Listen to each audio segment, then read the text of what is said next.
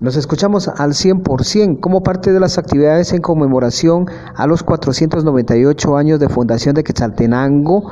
Se prevé que para este sábado se dé la presentación de artistas de un circo en el frontispicio al Palacio Municipal.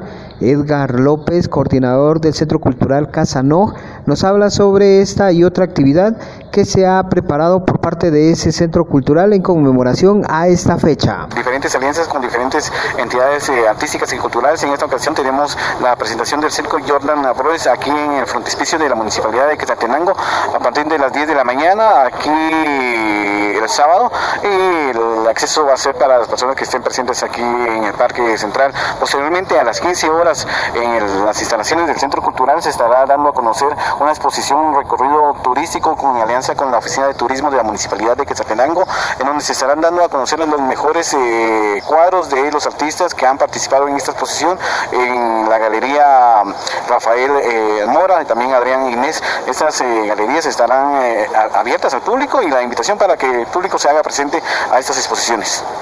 Esto, ¿Solo estas actividades se estarían realizando por parte de Casanoc? Dentro del Centro Cultural Casanoc sí serían las actividades eh, dos en el marco de los 498 años de fundación de Quetzaltenango, que sería básicamente la actividad cirquense aquí en el parque y la exposición de los mejores cuadros de los diferentes maestros en la Galería Adrián Inés. Se prevé que desde este sábado el paso vehicular frente a la Municipalidad de Quetzaltenango esté restringido y se eh, mantendrá presencia de elementos de la Policía Municipal de Tránsito. Regreso a cabina como nos escuchamos.